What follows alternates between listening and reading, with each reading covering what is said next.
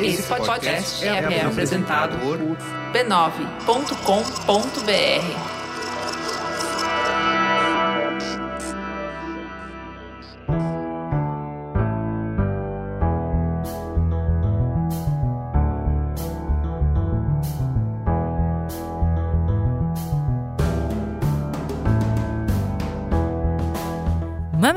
Mamileiros e mamiletes, entrem e fiquem à vontade no nosso espaço de diálogo de peito aberto. Eu sou a Juva Lauer. Eu sou a Cris Bartz e esse é o Mamilos, o podcast que sai do raso articulando conversas onde o debate está interditado. O programa de hoje é sobre a tão falada transição de governo. O debate começa aqui, mas ele vai continuar no nosso perfil mamilospod nas redes sociais. Bora no arroba mamilospod.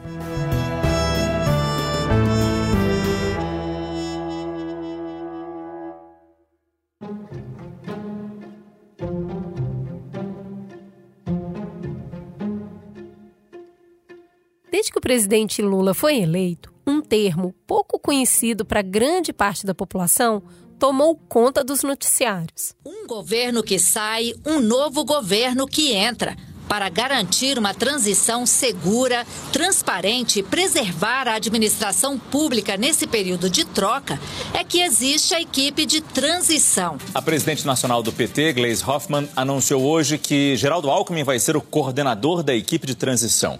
Segundo a presidente do PT, a escolha foi de Lula. A equipe de transição do governo do presidente eleito dará amanhã os primeiros passos e alguns nomes já serão formalizados nesta quinta-feira. Nós vamos todo dia anunciando o núcleo que vai organizar o grupo de transição. Alternância de poder é comum numa democracia, afinal, grupos políticos saem depois de perder e outros entram depois da vitória. Mas apesar da legislação brasileira regular essa troca de governo desde 2002, a impressão que a gente fica é que nunca se ouviu tanto falar sobre transição de governo como a gente está ouvindo agora. Mas me conta, afinal, como é que a gente monta uma equipe de transição? Qual o papel, qual é o escopo dessa equipe? O que, que se espera de resultado final desse trabalho? Hoje a gente vai entender, afinal, como funciona uma transição de governo. Vamos juntos!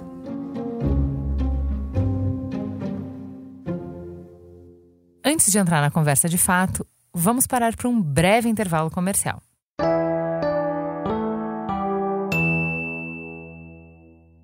Para que o Mamilo seja produzido e oferecido gratuitamente para você, vinculamos mensagens publicitárias em nossos conteúdos. Valorizem marcas que valorizam o diálogo.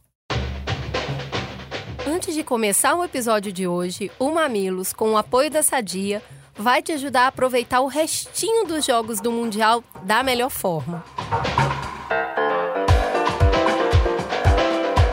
E aí, Cris? Brasil eliminado, ninguém queria isso. A gente sonhando com Hexa, Benjamin inconsolável, eu triste que a gente não vai ter folga na terça-feira.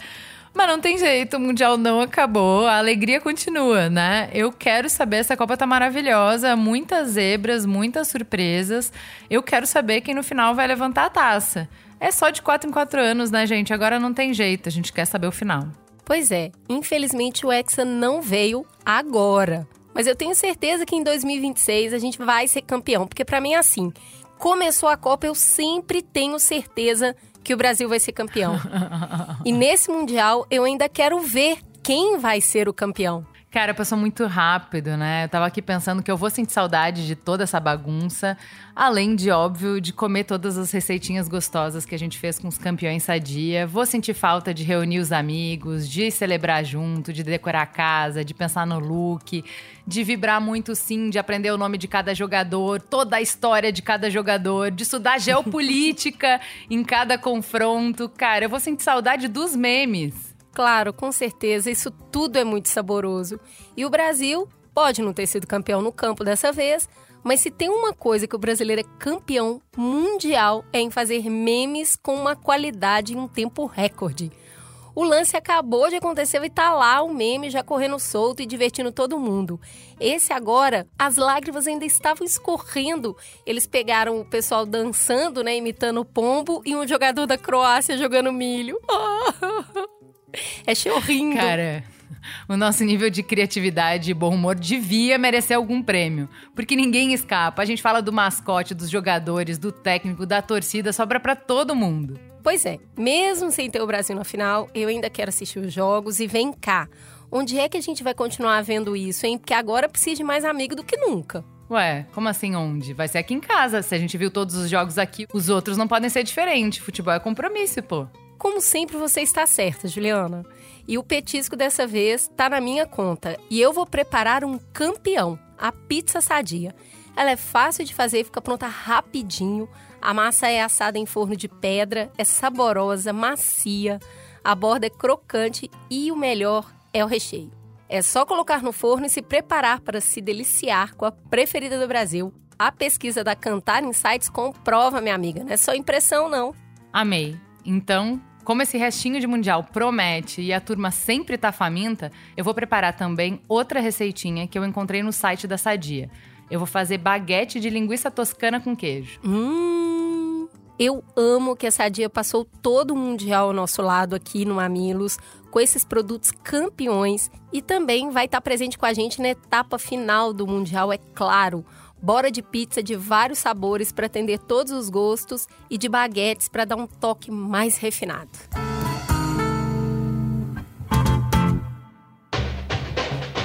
A nossa coluna vai se encerrando por aqui. Mas se você também quer um petisco para comer com a galera na sua casa e curtir o restinho dos jogos da melhor forma, não fica só na vontade. Acesse o site da Sadia e confira diversas receitas em sadia.com.br/receitas. Até a próxima, galera, e bom final de mundial para todo mundo.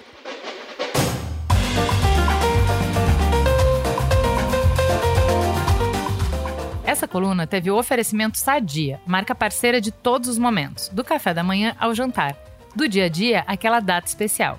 E agora, durante os Jogos do Mundial, você também pode contar com a Sadia quando pensar naquele petisco gostoso para servir durante os Jogos. A marca tem uma variedade de produtos que trazem muito sabor e praticidade para sua vida.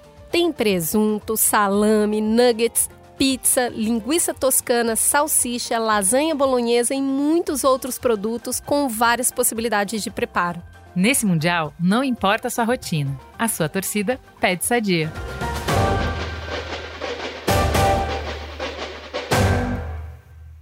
Vamos começar então apresentando quem tá com a gente. Vamos começar por quem nos ama, por quem é fã. Josiara, seja muito bem-vinda no Mamilos. Lá vem a pergunta que você tanto queria ouvir. Quem é você na fila do pão? Oi, gente, obrigada pelo convite. Eu acho que é clichê, mas falar assim, ai, que sonho estar tá aqui. Eu escuto vocês há muitos anos.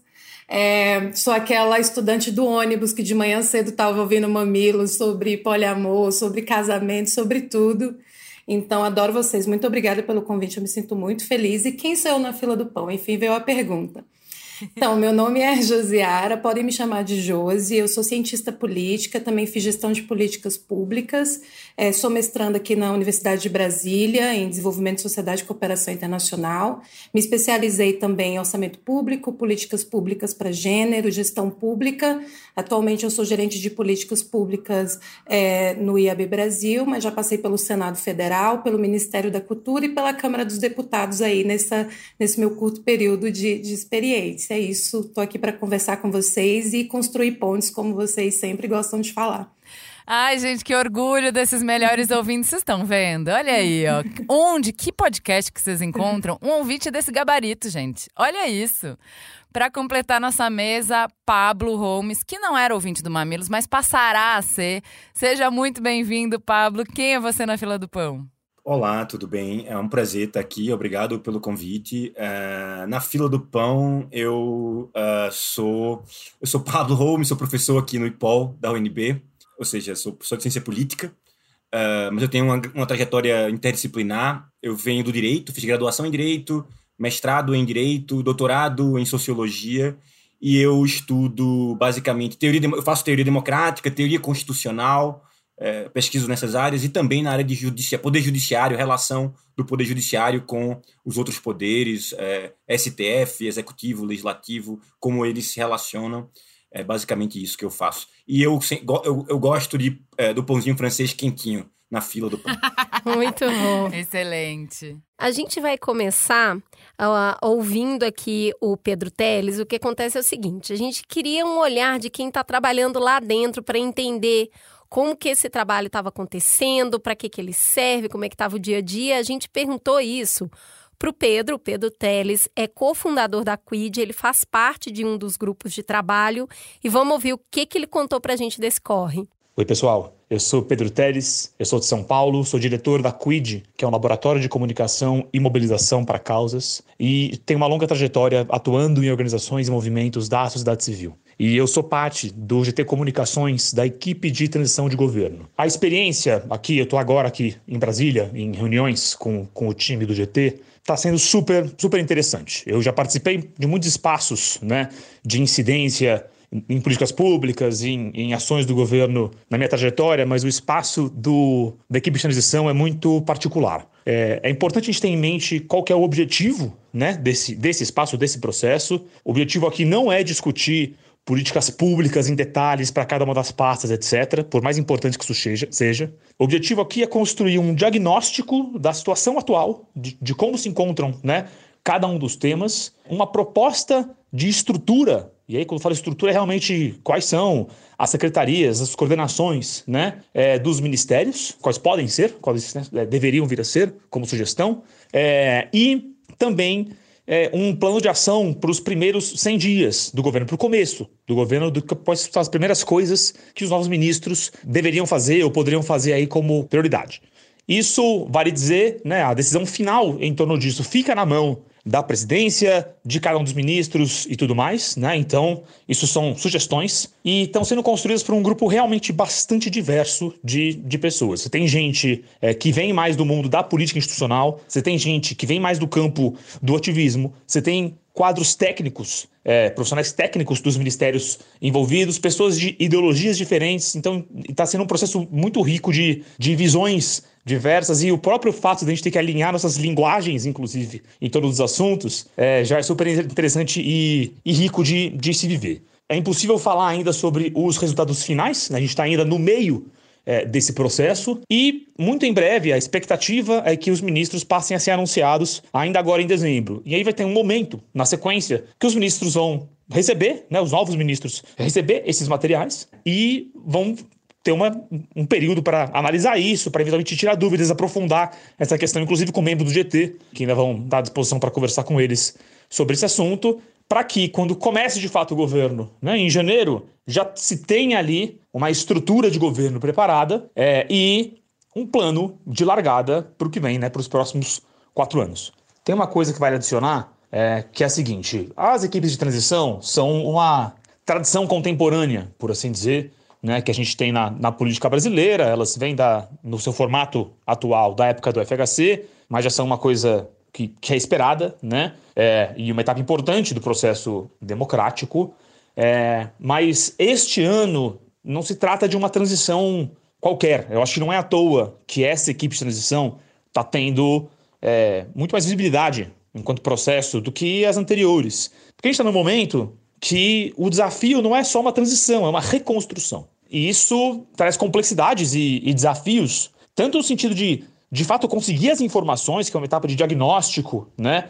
É, que, que foi importante, quanto também aí de é, elaboração em cima de um cenário onde muitas, muitas frentes do governo estão bastante sucateadas mesmo. Então, a atenção sendo colocada nesse processo agora tem muito a ver com o momento histórico que a gente está atravessando. Vai ser um governo que, por definição, também dado como foi a campanha, é, que vem com uma construção de perspectiva de frente ampla. Então, ele vai, vai precisar, né? E já está caminhando nessa direção, compor com atores de várias perspectivas diferentes do campo democrático, e isso também aparece e se manifesta aqui nas, nas conversas que estão, que estão acontecendo. E esse próprio contexto político ajuda super a explicar o fato da, dessa equipe de transição ser uma equipe grande, né? Assim, com um grande número de pessoas. Você está abarcando aí é, atores políticos que participaram da campanha, que estão né, já participando da construção do governo, que, que são bastante diversos e, e variados, né? E o que, inclusive,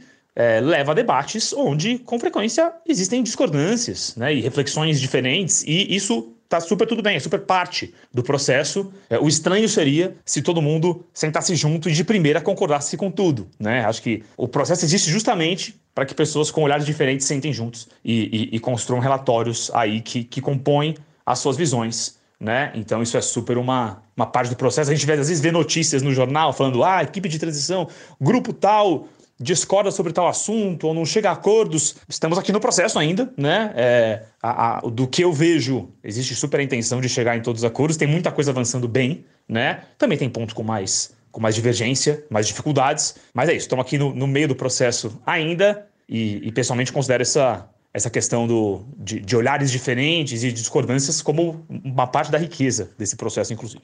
Então, gente, o Pedro traz muita informação nova pra gente, para quem não era, é, como a gente fala, viciadinho, cracudo de política e não acompanhou as outras transições de governo. É, a gente vai dividir agora muito do que ele falou para compreender melhor. Então, vamos começar é, com da onde que saiu, né, essa coisa de transição. Então, a transição de governo sai de uma lei criada por meio de medida provisória no final do governo Fernando Henrique e no início do presidente Lula. Ela aconteceu justamente num momento de conflito entre PT e PSDB, lá em 2002. Bons tempos em que o conflito era esse, não é? O artigo 3 é o trecho mais importante dessa lei. Ele diz o quê? Os titulares dos órgãos e entidades da administração pública federal ficam obrigados a fornecer as informações solicitadas pelo coordenador da equipe de transição, bem como a prestar-lhes o apoio técnico e administrativo necessários aos seus trabalhos. E aí, o que, que esse texto nos mostra? O peso do líder dessa equipe. Hoje, esse líder é o Geraldo Alckmin, vice de Lula. Como vocês veem essa escolha e qual é o papel dele nesse processo de transição? É, eu acho que, é, pegando um gancho daquilo que a gente ouviu no áudio, a gente está falando de uma frente ampla. Então, a escolha do Lula ao colocar o Geraldo Alckmin, né, que foi o vice, e aí é uma construção de toda uma campanha que tem de ouvir várias frentes, que tem de juntar vários atores, que tende a colocar junto essas perspectivas, e aqui eu coloco em tese, colocar junto essas perspectivas que não necessariamente iriam convergir, eu acho que é uma grande mensagem para poder é, mostrar para o que seria essa base futura do governo de como o próximo governo vai se comportar. Então, quando a gente pega de uma transição em que o líder da transição, primeiro, é o vice-presidente, né, não é um parlamentar XYZ, ou seja, alguém próximo ao presidente, mas ao mesmo tempo é alguém com uma carreira política sólida, que já transitou em muitos cargos e que ao mesmo tempo não necessariamente é de uma corrente ideológica do PT, não é próximo a uma corrente ideológica do PT, a gente tende a entender essa mensagem como alguém que vai juntar ali vários pontos e vai construir uma proposta de governo que também vai ser nesse sentido. A minha percepção é que isso não só necessariamente é uma vontade política, como uma necessidade. Porque quando a gente fala de reconstrução, a gente tem que entender que vai ser uma reconstrução também de diálogo político pautado com um novo ator, que foi objeto de várias dissidências dentro do Congresso, que, enfim, teve uma campanha extremamente dividida, é, com falas às vezes até muito fortes e violentas. Então, é uma necessidade também, é uma necessidade que esse novo governo se coloque assim.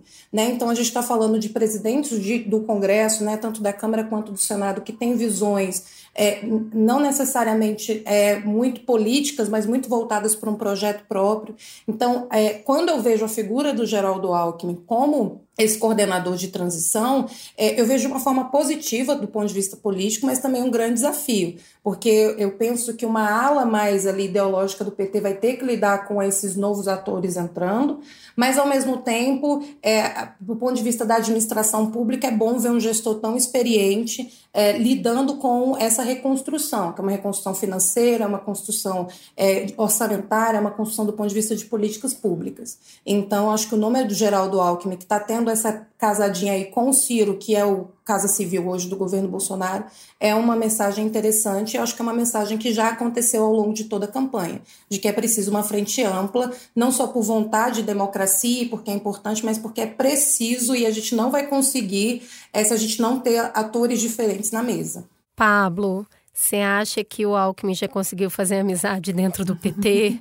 como é que você está vendo aí essa entrada dele e a forma como ele tem realizado o trabalho? É, se a gente lembra da campanha, né, o Alckmin pulando lá no, na Bahia, naquele, naquela passeata, me parece que ele está bem à vontade nessa, nessa aliança. Descobriu o amor. No... Eu acho que aquela cena é, é, é incrível, né, muito engraçada. É, eu acho que não há. Eu, eu não vejo é, tanto problema mais com o Alckmin é, conduzindo esse processo como a gente esperaria dois anos atrás ou um ano atrás. Né?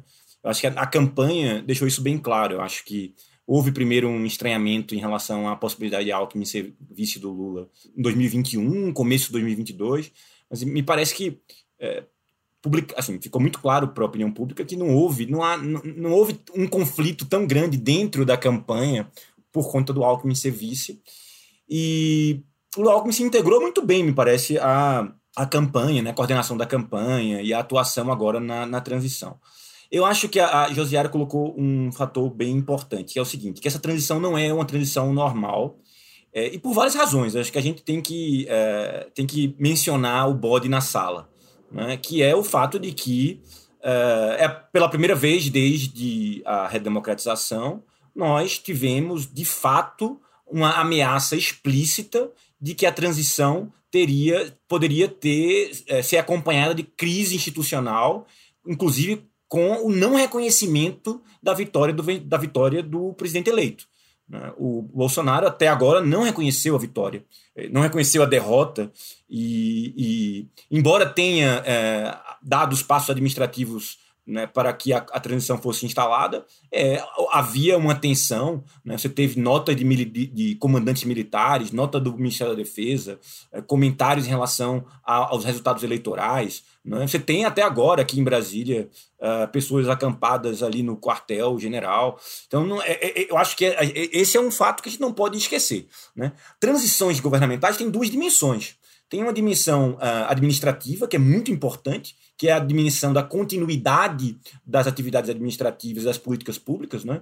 E é claro que quando muda de governo, quando você tem uma mudança de governo real, ou seja, de poder real, de um partido para outro, de uma, de uma uh, força política, uh, tendência política para outra, você pode ter descontinuidade, porque você tem objetivos diferentes, você tem visões de mundo diferentes, você tem pessoal, um pessoal diferente. Isso já é complexo o suficiente. É, ainda mais quando você tem uma, uma transição na qual um, o perdedor é, não reconhece a derrota e é um perdedor que durante um ano, talvez mais, ou durante quatro anos, flertou com posições golpistas, com posições de ameaça à normalidade democrática e, é, nesse sentido, entra uma outra dimensão da transição, que é a dimensão política, que é o fato de que é, pode parecer trivial para a gente, assim, mas é, na história da humanidade, a alternância de poder é, governamental é algo tenso, é algo difícil. Na democracia, essa, essa transição, essa, ou seja, a alternância de poder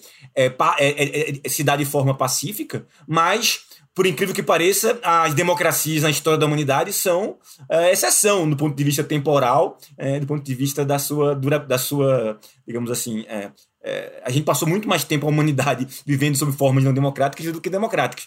Então, digamos assim, que eu acho que o, o Alckmin ele representa essas duas dimensões. Eu acho que a Josiara colocou muito bem, que é uma dimensão política de distensionar, sobretudo com o centro político, com a, uma parte do Congresso que é, poderia ter alguma é, suspeita em relação a um possível, uma possível rancor do Lula é, e do PT por tudo que aconteceu nos últimos 10 anos, né?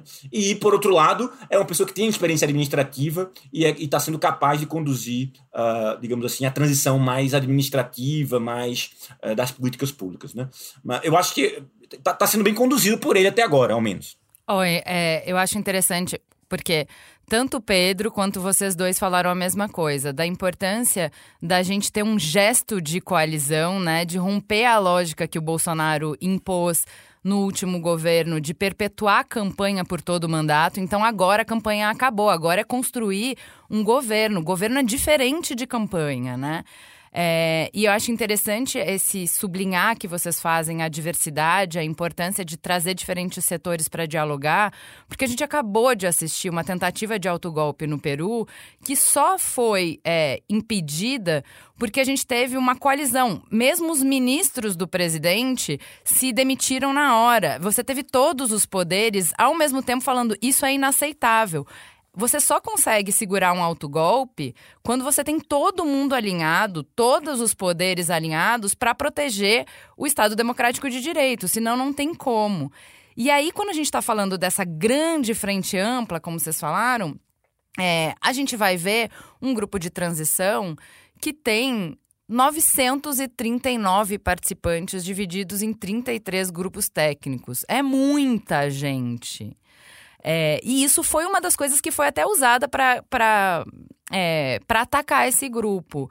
É gente demais? Qual é o critério? Por que tanta gente? Eu acho que a primeira coisa que a gente tem que, quando a gente vai imaginar, porque é bem o que, o que você falou, Ju, assim, a gente, a transição ela já acontece, aí já tem 20 anos dessa medida provisória, mas nesse ano tomou uma dimensão por, pela excepcionalidade que foi a eleição. Mas eu acho que o centro para a gente até responder sobre gastos, sobre postos e cargos é que agente público e agente político é transitório. A administração pública ela vai permanecer. E para fazer essa máquina rodar, para fazer essa máquina permanecer, porque é ela que vai dar as políticas públicas, é ela que vai fazer todo um ciclo de avaliação dessas políticas, isso custa. Né? Então não tem como aqui a gente dourar a pílula e dizer assim, nossa, o Estado não vai, o Estado custa. E todo e qualquer tipo de movimentação feita dentro do Estado brasileiro, seja de transição, mas servidor, concurso público, isso vai ter um gasto. Então a legislação ela coloca que é, você vai ter que disponibilizar uma rúbrica orçamentária. Então, na administração pública, a gente só pode fazer aquilo que está previsto em lei. Então, tem que ter uma rúbrica orçamentária para a transição. Porque o gestor não pode pegar e falar assim: ah, tem 20 pessoas ali, vamos dar um dinheiro para poder fazer um puxadinho ali e fazer a transição. Não funciona assim. Não é como a nossa economia doméstica. Na administração pública tem que ser tudo documentado. Então, a gente tem uma rúbrica na LOA, rúbrica é uma destinação orçamentária, um dinheiro destinado para gastos com transição. Isso é bom, porque isso é transparente, porque isso dá lisura ao processo, porque isso não vai depender da vontade do gestor atual, como a gente falou, ele pode não ser a favor do novo governo. Então, isso é uma decisão muito mais burocrática e técnica do que política. Então, tem esse dinheiro lá destinado, e esse ano está aí na casa dos 3 milhões. E tem um grupo ali de servidores que podem ser contratados. E a legislação coloca que até 50 pessoas podem ser pagas com dinheiro público. Ah, mas tem 900. A gente tem a possibilidade de voluntários. Então, muitas dessas pessoas que estão trabalhando hoje na equipe de transição, que realmente é grande, é, a gente tem que entender que elas não estão ali necessariamente pagas. Uma outra característica é quando a gente fala de servidor público, quando ele é cedido para uma equipe de transição, esse servidor já tem um salário. Né? Servidor ele já está dentro da, da, da, estrutura da administração pública. Então, não necessariamente isso vai ser onerado.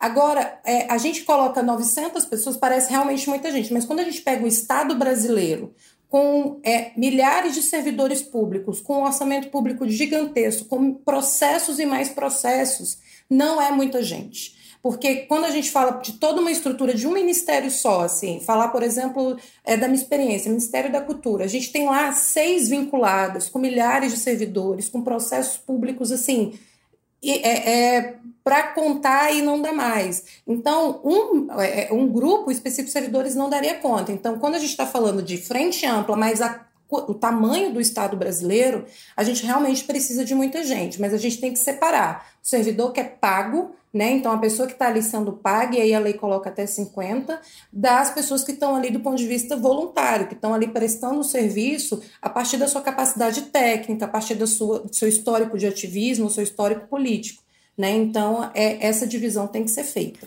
Ô Pablo, quando, quando começou a aparecer as primeiras listas, né? Geraldo Alckmin usando o Twitter maravilhosamente bem, ia colocando o nome das pessoas, estava até o arroba de quem tinha Twitter estava mais esperado do que a convocação da seleção. E aí, por exemplo, a gente aqui ficava vendo e falando: olha, já veio no Mamilos. Oh, já veio no Mamilos. Eu queria te perguntar um pouquinho sobre as pessoas que foram chamadas, tá? É, é, como que foi composto isso? É, a gente teve algum critério? O critério é eu gosto muito dessa pessoa? Como é que foi?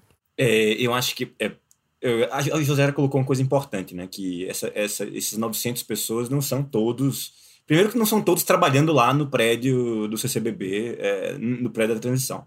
Segundo, que é, os, há apenas 50 cargos é, dedicados que podem ser nomeados na transição. Até a última, a última vez que eu vi, não tinham sido nomeados todos ainda. A transição, o Alckmin não nomeou todos, inclusive por conta das críticas eu ouvi falar que ele estava dizendo, ok, então não vamos nomear. Então, por que tem tanta gente e como é que foi esse processo? Eu, até onde eu sei, eu tenho alguns amigos participando. De, ah, da, a gente transição. tá assim agora, meus amigos, nossa, tá lá no grupo de transição. Já tava quase um Lula chama eu. Depende muito do grupo, né? Mas é, aquela, aqueles nomes que foram chamados, é, você tem, você tem normalmente os coordenadores dos grupos, esses de fato são aqueles que vão produzir e que vão, digamos assim, é, fechar os documentos da transição. Mas ao redor deles você tem um grupo mais consultivo. Tem gente que está naquele grupo que vai para as reuniões apenas, que está no seu estado, está lá em, tá em, São, tá em São Paulo, está no Recife, está em Belém, em Porto Alegre, e vai e, e participa das reuniões algumas presenciais, mas em algumas, inclusive, é, digitalmente, remotamente, e apenas é ouvido no processo é, político. Então tem um pouco de é, incrementar a participação e ouvir setores da sociedade. Né? No grupo de cultura, por exemplo, que a Josia a, ela estava mencionando, né? você tem artistas, você tem, você tem cineastas. Os, os, grupos da, os grupos da transição, eles são diversos. Você tem o, aqueles nomes que aparecem lá, que foram anunciados. Lá, normalmente você tem um, você tem um ou dois quadros, ou três quadros executivos que realmente estão no dia a dia. Você tem um grupo consultivo de pessoas que participam das reuniões, que dão suas sugestões. No caso da cultura, por exemplo, né, que eu mencionei, você tem artistas, cineastas, ou atores, ou músicos famosos que não estão no dia a dia colhendo dados, fazendo entrevistas, é, pedindo, requisitando ao TCU, ao Tribunal de Contas, dados sobre administração, mas simplesmente eles vão para as reuniões, é, ouvem os relatos e dizem: olha, eu acho que essa política pública é importante, aquela outra deve ser relevante, deve se observar aquilo. É mais um, um, uma forma de incrementar a participação, sobretudo depois de um governo que ouvia tão pouco né, a sociedade civil. É, e do ponto de vista prático, existe uma equipe uh, de servidores do, públicos concursados, muitos deles da, do, do, da carreira de gestão pública, que estão no dia a dia da, da transição. Esses sim requisitando dados dos ministérios, requisitando dados da, do Tribunal de Contas, colhendo dados, sondando pessoas que possam, por exemplo, é, esclarecer dúvidas nos ministérios, entendeu? Porque uma grande questão é acesso à informação. Muitas vezes você tem acesso à informação prática, assim, os números, mas você não interpreta, você tem que interpretar aquilo. Então você tem que ter alguém que liga no ministério e consegue conversar com um servidor que vai você vai ter a bondade de explicar aquela, aquela política pública, o que aconteceu, como é que está funcionando. E, e, isso realmente é o que vai possibilitar a transição administrativa, para que nos primeiros 100 dias de governo as coisas andem. Né? Então, quem está quem tá no dia a dia, grande parte de quem está no dia a dia levando, tocando o barco, é, digamos assim, pegando no pesado, é, é, são servidores públicos concursados que conhecem a máquina pública e subsidiam, né? dão é, elementos, dados, relatórios, notas técnicas para esse grupo, e você tem na, em cada grupo desse uma, uma coordenação executiva, que é quem vai, no final, relatar e produzir um documento que vai ser entregue para a transição e para o ministro de cada área. Né? Então, é, é muita gente, mas eu diria que grande parte desse pessoal é muito mais, está sendo muito mais ouvido, é muito mais um, digamos assim, um processo de participação política e participação da sociedade civil, algo que o governo que está saindo é, não valorizava muito. Né? Então, acho que há, há uma sinalização para esses setores também da sociedade. É bom isso, né? Tem trabalho para todo mundo, um trabalho não é mais importante que o outro, porque ouvir, né, fazer essa troca com outras pessoas que atuam dentro das áreas, não são necessariamente dentro das áreas públicas, mas atuam dentro das áreas, traz conhecimento, né? Traz uma troca importante para a tomada de decisão. É, aí a gente tem, né, a, a origem dessa lei de transição é justamente de um período de fricção entre troca de poder, como a Josiara falou, poder trocando efetivamente de mãos, e aí esse cenário de possibilidade de quem estava no governo não querer entregar essas informações. A Gabriela Lota, que já veio aqui no Mamilos, publicou uma pesquisa ouvindo é, servidores de diferentes ministérios mostrando essa resistência administrativa. Então, servidores que é, não, não cumpriram ordens que eram antirrepublicanas, antidemocráticas, para que essa transição fosse possível. A gente tem visto de bastidor e tem circulado pela mídia que o chamado gabinete do ódio, que é a ala mais radical de apoio ao presidente Jair Bolsonaro, tem aconselhado o presidente a atrapalhar efetivamente essa transição, né? Segundo informações do blog da Andréa Sadi, do portal G1, o núcleo pede uma operação caneta BIC, uma forma de criar impeditivos para solicitação de documentos. Queria que vocês falassem um pouco sobre isso, né? De um lado, a gente sabe que existe o desejo de atrapalhar, do outro lado, como é, mostra a Gabriela Lota, existe uma resistência é, por parte de é, servidores para que essa transição aconteça. Como é, é, mapeiem para a gente esse conflito político, que, político-administrativo que está acontecendo agora? Eu, eu acho que a gente precisa. É, é, é, comum nas ciências sociais brasileiras, e assim, a gente é um, é um esporte brasileiro de mesa de bar, fala mal do, do Brasil, né? Assim, fala mal da administração, fala mal do Estado, fala mal da burocracia. Mas a gente precisa reconhecer que nos últimos 50, 40, desde a Constituição, a, a, a burocracia brasileira melhorou muito, né? foi profissionalizada, sobretudo no nível federal. No nível municipal é, um pouco diferente. Mas no nível federal houve uma, uma profissionalização grande da burocracia. E a gente tem quadros profissionais muito bons. É óbvio que isso varia muito de ministério para ministério, a própria Gabriela tem uma pesquisa mostrando isso que você mencionou. É, varia muito de ministério para ministério, mas é, a gente tem em vários ministérios equipes que têm, né, uma, que, tem, que são equipes que são profissionais de carreira, que têm carreiras boas, que são muito preparados, que têm experiência governamental. Então, eu acho que esse é o primeiro ponto a mencionar. E, portanto, mesmo o Bolsonaro tendo tentado destruir muita política pública, é difícil. Você teve é, é, focos de resistência e você tem pessoal que, de fato, tem compromisso com a lei. Ou seja, e nenhum profissional de servidor público, eu sou servidor público, né, eu sou professor de Universidade Federal, federal é, a gente não é obrigado a descumprir a lei. Então, é óbvio que você tinha muito conflito né, dentro do Estado brasileiro, mas você tem servidores que são comprometidos com, com a carreira, comprometidos com sua profissão, né, e que levaram à frente as políticas públicas, mesmo apesar de um governo que muitas vezes atuava contra as políticas públicas. Acho que esse é um ponto é, é, fundamental. Outro ponto, eu acho que é a, a, a transição está recorrendo muito ao, ao Tribunal de Contas. Então tem muito dado que é público, é, Cris. Tem muito dado que é simplesmente público, que você tem acesso porque ele está na internet. A digitalização favorece. É, então, alguns dados, por exemplo, é, o Tribunal de Contas está fornecendo. É, o que é mais difícil é ter, digamos assim, a contextualização e rec recuperar a história de algumas políticas públicas e o que aconteceu nos últimos anos. Eu acho que é, ainda vai haver muita surpresa, né? mesmo quando trocar de governo, quando as pessoas assumirem, acho que vai ter muita surpresa. Então, acho que é isso aí. A Josiara, que tem experiência, inclusive, é, em, em, na administração, talvez possa até falar um pouco do que pode acontecer. Tá. Só retomando aquilo que eu falei, assim, o agente público ele é transitório. A administração pública, as instituições, elas devem permanecer. E até citando aquilo que a, Ju falou sobre o que aconteceu no Peru, a importância de você ter servidores públicos, de você ter instituições que se comprometem com a lei, que se comprometem com o processo público probo, que não necessariamente está ali por um projeto político, mas por um projeto de Estado. E vai muito nisso que o Pablo falou. Uma é, burocracia que ela tenha é, toda e qualquer é, possibilidade de permanecer no cargo, independente da troca de governo, é extremamente importante para que esses processos aconteçam. Porque o servidor público ele trabalha para o Estado, ele não trabalha para o presidente Bolsonaro, né? ele trabalha para que o Estado e a política pública pela qual ele foi contratado para trabalhar aconteça.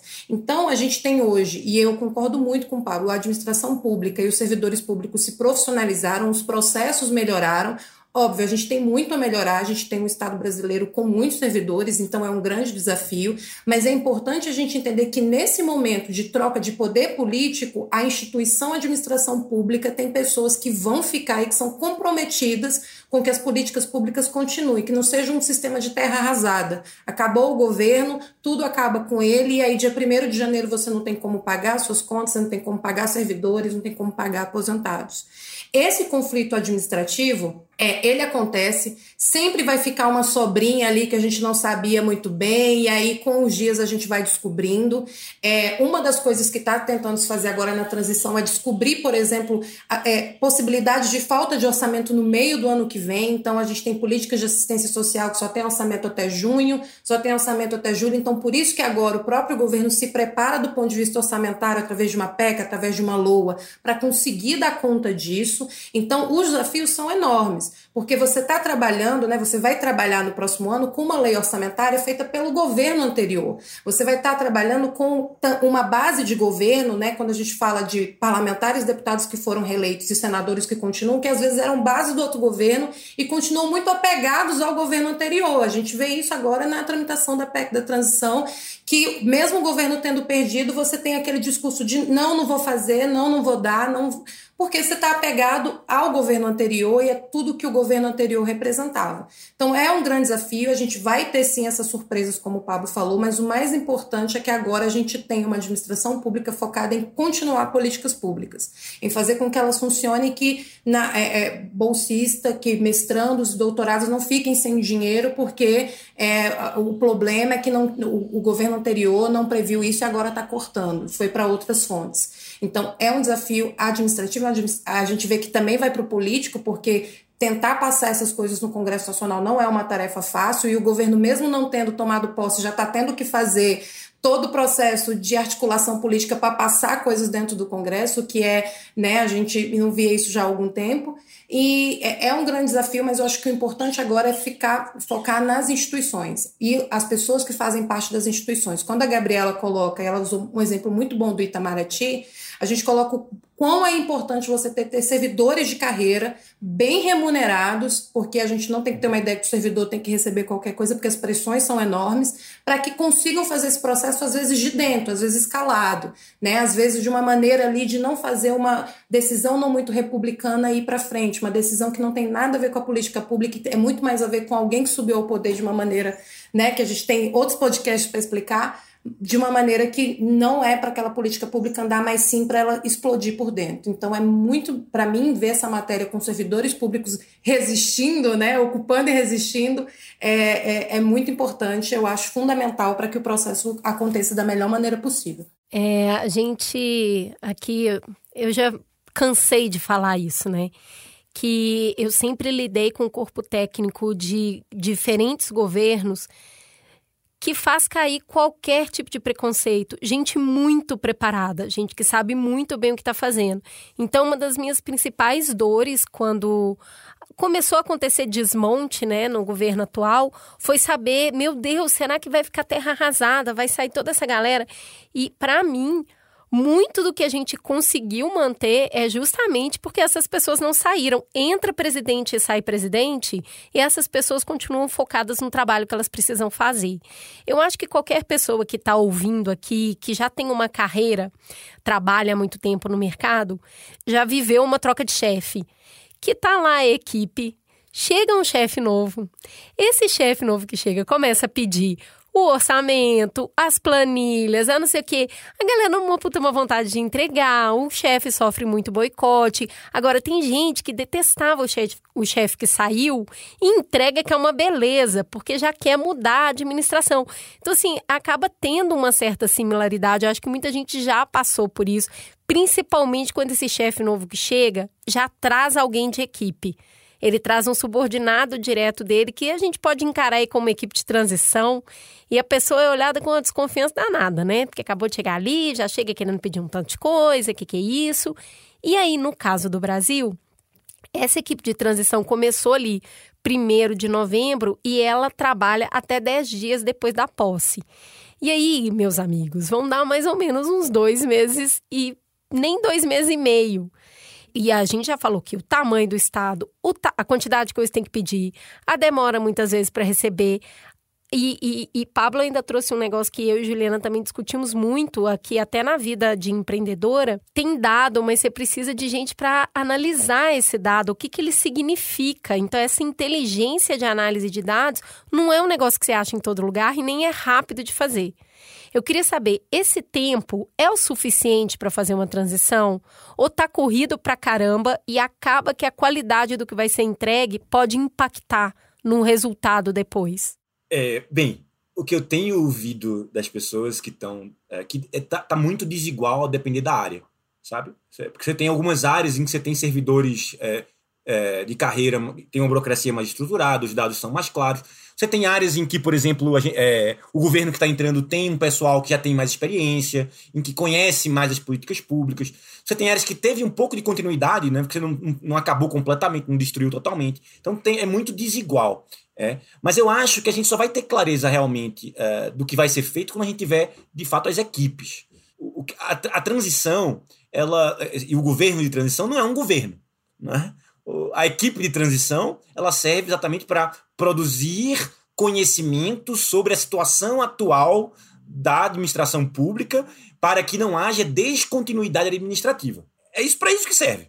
É basicamente isso. Não é muito mais que isso, não. Quando é que vai começar o governo de transição? Assim, se a gente pudesse dizer. Assim, o que é um governo de transição? Eu acho que a partir da semana que vem, nós vamos ter, começar a ter, aí sim, um governo de transição. Por quê? Porque nós teremos os primeiros ministros que vão começar a ter a formar suas equipes. E quando o ministro é nomeado, quando Lula chegar lá depois da, da diplomação e disser: Ó, oh, esse aqui vai ser meu ministro da educação ou minha ministra da Educação. Todos esperamos, esperamos que tenhamos que, tenha, que, que haja muitas mulheres ministras.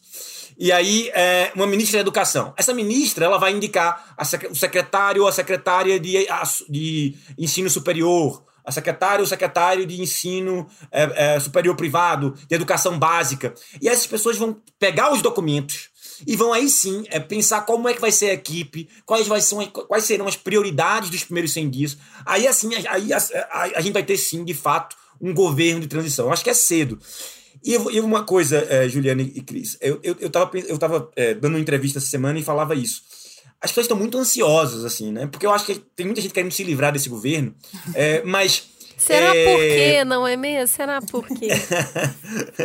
Mas eu acho que a grande tarefa, na verdade, é, do período de transição, talvez a mais importante, seja a composição política no Congresso.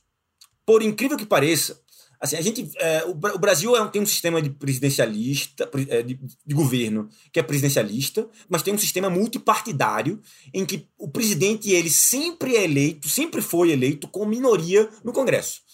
E o sucesso do governo depende fundamentalmente se ele vai ser capaz de perseguir uma agenda política com apoio no Congresso. E se ele vai ter paz para governar porque pode ter CPI, pode ter impeachment. Pode... Então, é, a grande tarefa, na verdade, desse período era essa que tava, pouco, pouca gente estava falando. Né? É, primeiro dizer, Lula não vai conseguir governar porque não tem maioria. Aí depois, é, agora vai aprovar a PEC, só se fala da PEC. E eu dizendo, o pessoal está muito ansioso. Né? É, o, o, o que está acontecendo, a coisa mais importante que está acontecendo é, provavelmente, a gente não está vendo, que é são as conversas do, do presidente eleito com os líderes partidários para formar aquilo que será a sua coalizão governamental, inclusive porque essa composição vai determinar também o ministério. Porque quais partidos que vão compor o governo, que vão indicar quais ministros. Esse era o, eu acho que esse era o grande, digamos assim, a, a, o grande movimento, as placas tectônicas estavam se movendo ali. E a gente só estava falando dos, dos, dos icebergs, né? É, da, da comissão de transição, da PEC, e para mim isso tudo era muito mais espuma. De fato, nós precisamos publicar notícias, ler notícias todo dia, mas para mim o que estava acontecendo de fato mais importante, a gente ainda não estava vendo, que era essa composição. E aparentemente ontem, com a, com a votação da PEC, me parece que o, o presidente é, eleito conseguiu de fato montar uma ao menos um, um, uma composição que lhe dá para começar o governo, alguma segurança né, e alguma uma maioria. Vamos ver se isso acontece na Câmara também. Então, mas é, é, interessante você falar disso, da ansiedade, de que a gente fica no que é, vamos dizer, a fritura, né? O que é, o que no, no consumo te dá uma, uma taxa de glicose mais alta mais rápido, porque o que mais está provocando medo e ansiedade nesses grupos de trabalho é aquela história de, cara, agora a gente vai ficar sabendo de fato o que aconteceu no governo Bolsonaro, que não tinha nada de transparência, a gente vai pegar o rombo, a gente vai romper, vai terminar com os sigilos, agora a gente vai desmascarar essa equipe de transição tem mesmo o poder de fazer isso? Por exemplo, o que o governo Bolsonaro colocou em sigilo de 100 anos. É, é possível o próximo é, mandatário simplesmente quebrar, desdizer o que o presidente anterior disse? Nesse caso, sim. Olha, desse, isso, eu ia falar, nesse caso, sim. Mas não é pela equipe de transição. É pelo presidente já no cargo, aí sim ele vai ter esse poder. Porque é muito o que o Pablo falou. A gente tem ideia que a gente já está sob um governo, porque até como o próprio Bolsonaro, que parece, abriu mão né, do que seriam as funções dele, a gente parece que já está sendo governado pelo pessoal que está na transição. E não é, porque eles não têm um cargo político, eles não têm o poder que um cargo desse daria, como, por exemplo, para acabar com um decreto de sigilo. Agora, depois que o Lula, enfim, ter a posse e todas as coisas acontecerem, ele pode tomar essas decisões. Ele falou que vai fazer e ele tem poder para isso. Acontece que tudo em política, o Pablo, como é professor do IPOL, vai saber dizer, é muito um grande depende. Depende de quando ele vai fazer, depende de quem vai ser o presidente da Câmara dos Deputados, depende de várias coisas. Porque a gente vê e a gente observa, é muito claro em que observa todo o processo político. A gente vê um Lula no início de campanha, um Lula no primeiro turno, um Lula no segundo e o um Lula depois de eleito os discursos vão mudando, as composições vão mudando. Primeiro, não vamos conta, apoiar o, o, Conta pra gente quem é esse. Conta é, essa quem linha são, do é, tempo linha aí. Do tempo.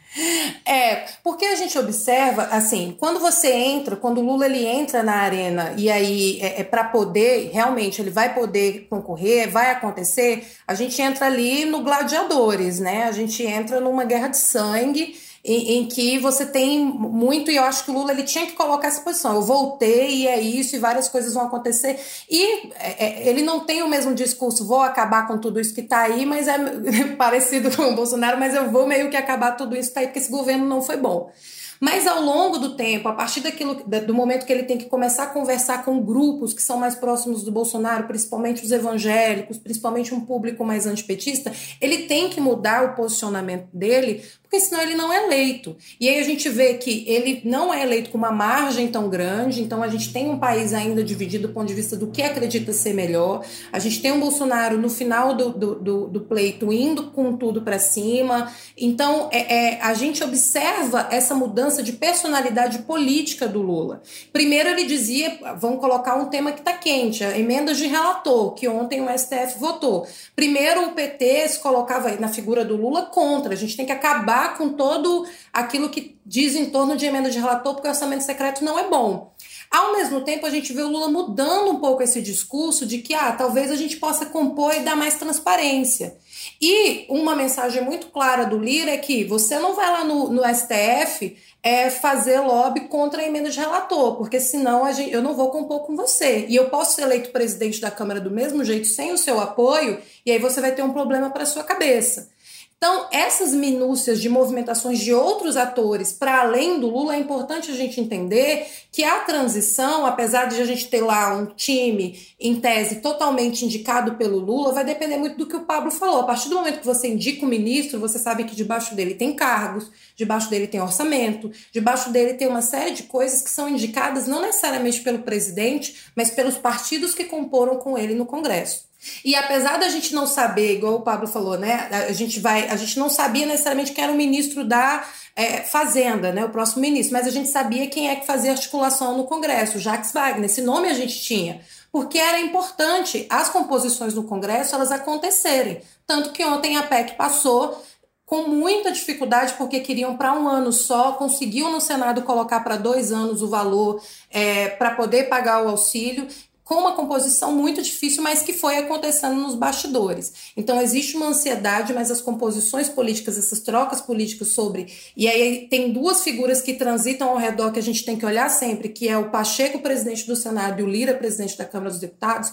É muito importante a gente olhar isso, porque a presidência da República hoje não se faz mais só de Lula, se faz de presidente do Senado, presidente da Câmara e presidente é, do Brasil, né? É uma grande composição. Eu acho super importante a gente falar isso, porque muitas vezes na, no desejo de simplificar para entender, é o que, que o Lula quer, o que, que o Lula disse e o que, que o Lula faz. E, na verdade, a gente vai precisar ampliar um pouco essa conversa, que é sozinho ninguém faz nada né? É com quem eu tô andando e para que que eu tô andando com essas pessoas. Então acho que é, é, não tem como simplificar essa conversa. Ela é complexa mesmo. A gente viu ontem, né, no Senado, o texto base passando da proposta da emenda da Constituição 32, conhecida como a PEC da transição essa que você acabou de citar, José. Foram 64 a favor, 16 contra. E no, isso no primeiro turno. No segundo turno, 64 a favor e 13 contra, ou seja, continua a mesma coisa, né, ali nas votações. É, caso aprovada agora na Câmara dos Deputados, esse texto permite a ampliação de 145 milhões de reais no teto de gasto para 2023. É um espaço fiscal a ser usado para pagamento de 600 reais do Bolsa Família, isso muito falado durante a campanha. A gente sabe que a PEC é uma das prioridades do governo.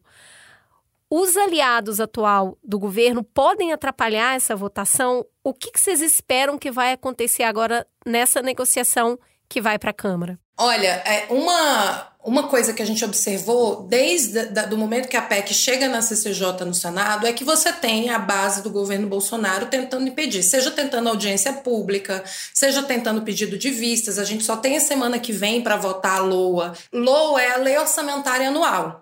Então, é, o, o executivo mandou é, para o Congresso Nacional em agosto esse projeto e ele tem que ser votado antes do início do recesso parlamentar, que aí começa ali dia 17 de dezembro.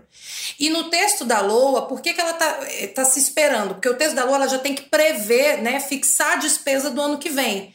E aí, se você tem a PEC aprovada, você consegue montar uma LOA com base nessa, nessa, nessa folga que a PEC dá. Então, semana que vem a gente tem duas grandes votações. Você tem a PEC você tem a Lei Orçamentária Anual, que vai fixar todas as despesas para o ano que vem.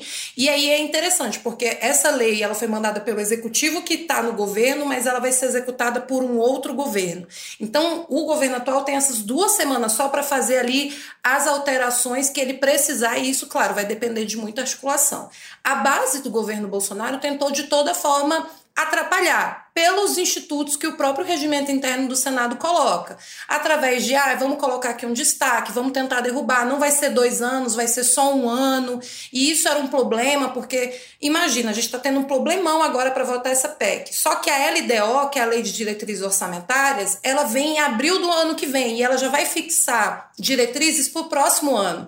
Mas se não tiver uma PEC que valendo por um ano, ela não consegue, sabe? Uma a, coisa está dependendo da outra, tudo encadeado. Isso.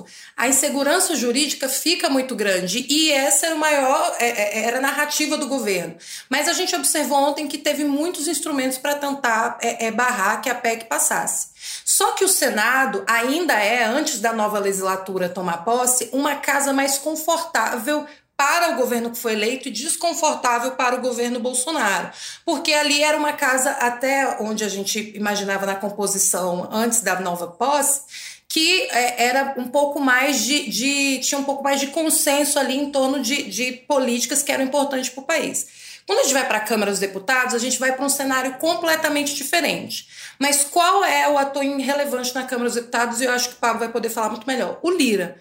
Porque o Lira fechado com o atual governo, o governo que foi eleito, que aí já falou que não vai lançar candidato à presidência e vai apoiá-lo na presidência para casa, é uma pessoa que tem ali na sua base pelo menos 400 parlamentares. Então é alguém que consegue mobilizar muito bem. Então por isso que eu falei da linha do tempo. O Lula antes de ser eleito e o Lula depois foi eleito que teve que lidar com uma figura como Lira porque ele tem uma base de parlamentares embaixo dele muito grande. Ele pode ser eleito mesmo até sem é, a própria o próprio PT votando nele. Então a gente é, a, a figura do Lula na Câmara dos Deputados vai ser essencial para poder votar a PEC lá nos dois turnos, da forma como o relator, a forma como o texto veio da, da equipe de transição.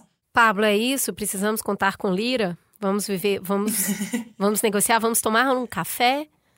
É, olha, é, Sobre a aprovação da PEC, eu acho que no Senado foi mais do que se esperava. Inclusive, não só do ponto de vista da, do, do número de, de, de votos, é, acho que 64 é uma, uma margem bastante tranquila, né?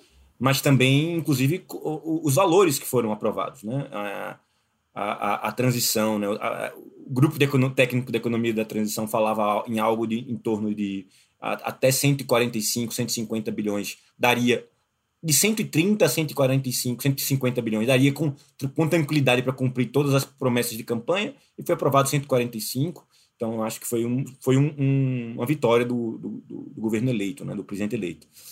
É, no Senado. Na, na Câmara, é, a gente não sabe ainda de todas as negociações que foram feitas. É, há essa sinalização de que uh, o PT né, e o governo, a base do governo, uh, os, os, partidos que compõem a, a, a coligação uh, vencedora, anunciaram apoio à reeleição do Lira. Mas há um contencioso, né, há uma briga aí surgindo por conta das emendas de relator no STF.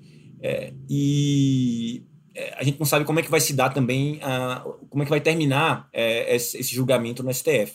E se isso, vai, isso pode resvalar para um contencioso político na Câmara. Mas, no primeiro momento, uh, é do interesse. Eles também. O que aconteceu? O governo, é, é, o governo eleito foi, foi bastante hábil uh, ontem também na negociação da PEC no Senado, porque o governo colocou na PEC a, possi é, a possibilidade de que os gastos desse ano pendentes, o governo Bolsonaro não está conseguindo nem comprar alfinete, não, não consegue pagar uh, conta de luz, então a, a PEC não tem uma data, uh, não tem uma data né, para entrar em vigor. Então, é, isso faria com que fosse, tornasse possível é, solucionar o problema desse governo, inclusive o pagamento das emendas de relator pendente. Ou seja, é do interesse desse, da, da turma do Lira uh, aprovar a PEC. Então, houve uma, uma, habilidade ali, né? E uma, óbvio que não foi só habilidade, foi, deve ter havido um acordo uh, com, uh, com a base do governo Bolsonaro e com a base e com, e com o Centrão que a, apoia Lira. Eu acho que Lira de fato tem apoio, tem um grande apoio por conta das emendas de relator. Eu ainda estou pagando para ver até onde vai essa, essa, esse, esse, todo esse poder de Lira. Existe uma coisa assim, é, o governo Bolsonaro, de fato, abriu mão é, de administrar o orçamento. Mas, do ponto de vista legal, do ponto de vista legal, é, as emendas de relator elas precisam ser empenhadas e liquidadas pelo executivo, pelos ministros. A Câmara de Deputados e o Senado Federal não empenham, nem executam, nem liquidam a uh, emenda de ninguém. Tudo só, só pode ser pago pelo executivo. O que aconteceu no governo Bolsonaro é que estava havendo uma dinâmica na qual o deputado, ou o relator, ou o líder ligava para os ministérios e mandava empenhar e pagar.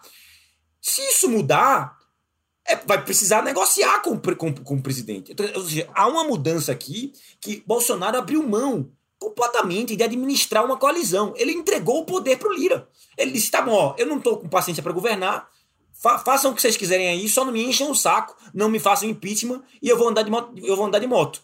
A gente teve três anos disso, desde que Lira foi eleito uh, presidente da Câmara. Bolsonaro andava de moto, uh, fazia motociata e Lira, e Lira cuidava do orçamento. Eu acho que um governo que tem. Uh, que, que, administra o país e que, e que quer negociar e vai dizer: ó, não, isso aqui eu não empenho, isso aqui eu não pago, você vai precisar negociar. E aí, é, você pode, você cria uma outra dinâmica de negociação com o Congresso, uma outra dinâmica de negociação com, com, com pró o próprio Lira. É óbvio que o Lira tem poder, ele tem o poder da pauta, ele tem o poder da agenda, né? Ele, a, ele controla a pauta da Câmara. Mas veja bem, ele precisa, para ele controlar a base dele, ele precisa que o dinheiro esteja sendo pago das, né, do orçamento.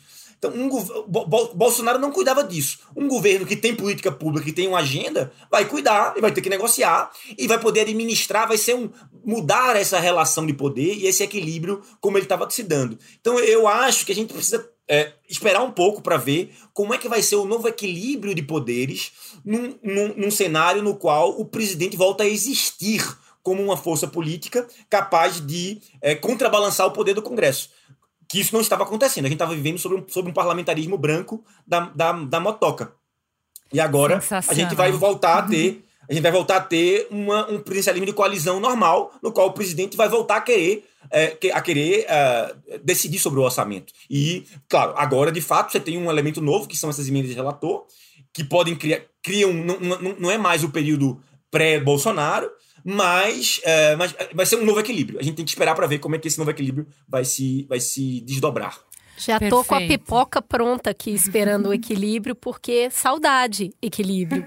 Pablo, eu acho interessante a gente é, encerrar com essa reflexão, porque eu tinha ansiedade, como você estava falando, de discutir proposta. Porque a gente pouco discutiu plataforma de governo durante a campanha pela excepcionalidade desta campanha, né? Que hora que é a hora de falar de pauta, plataforma, do que, que a gente quer, porque é, sempre é para depois. Não, na campanha não pode. Ah, agora não pode porque a gente não tem os dados, a gente não sabe como que tá a casa, então agora não dá. Uma hora há de dar. E aí, quando der, a gente chama vocês de novo para discutir para que lado vamos, que a gente precisa. Mais do que um projeto de governo, um projeto de Estado. A gente precisa de um projeto que possa, de novo, voltar a ter continuidade como a gente teve. Existe continuidade clara entre FHC e Lula, entre Dilma e Quiçá Temer. A gente precisa, de fato, ter um projeto de país de novo quando a gente puder falar disso, chamamos vocês de novo, porque foi excelente esse programa. Gente, muito, muito, muito obrigada. Adorei, era isso mesmo que eu acho que a gente estava precisando para poder aterrizar a quantidade de notícias que está acontecendo e entender o que, que cada ator tem para fazer até agora. E depois do Carna Lula, vocês estão aqui de volta para a gente entender de fato o que, que tem que fazer agora, né? Eu acho que é, é, ficou bem claro aí a, a linha do tempo de cada uma da, da, das coisas que vão acontecer, né, daqui para frente. É isso, pessoal. Temos um programa. Muito obrigada a vocês dois. Podem mandar um beijo para audiência. Ah, eu queria mandar um beijo primeiro para vocês, para minha mãe. Obrigada pelo convite. É, foi ótimo estar aqui, foi ótimo estar conversando com o Pablo, foi ótimo falar de futuro de país, foi ótimo falar de possibilidade de política pública. Eu acho que a gente estava precisando disso, a gente estava meio que anestesiado num, num caos, assim, tentando não não sucumbir. E eu acho que agora, só da gente estar tá falando, saudade de falar mal de um governo que tem proposta, né? Esperando o momento saudade de falar, de falar mal, mal de proposta, né? Oh, Isso, gente. exato. Vejo a hora de falar mal. Nossa, que proposta que não funciona. Mas que é democrática, que está dentro do jogo. E política é isso, né? Tem momentos arrasadores, mas tem momentos de arrasar. Eu acho que esse foi um momento de arrasar. Muito obrigada. Que amor. Ah, eu queria agradecer a Cris, a Ju, foi um prazer também conversar com a Josiara. É, eu também aprendi muito, né? Porque a gente vai se colocando questões que a gente às vezes não se coloca. É, eu acho que a gente tem que é, esperar um pouco para ver o que vai acontecer nesses próximos meses, mas eu concordo com, com o que vocês disseram, né? Que pelo menos agora a gente é, é, pode esperar que não vai abrir o jornal na manhã é, de, um, de umas segunda-feira e vai ver alguém ameaçando um golpe militar ou dizendo que é que uh, vai usar o seu exército para para constranger o STF, esse tipo de coisa.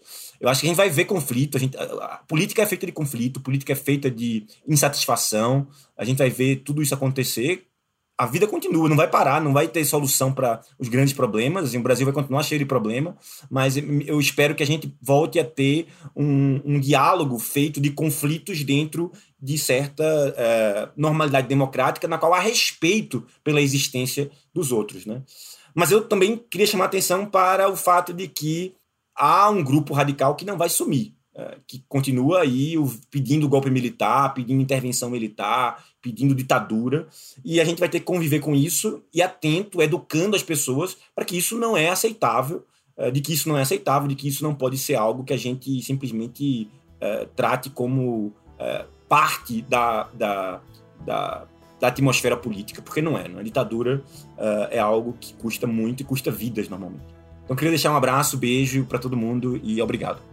Temos um programa, Cris? Temos um, go um, gostoso programa informativo. Saudade de falar de política de maneira instrutiva. Meu Deus do céu, obrigada. Não inflamada. Não inflamada. Falar hard política, a coisa de verdade. Muito bom, obrigada.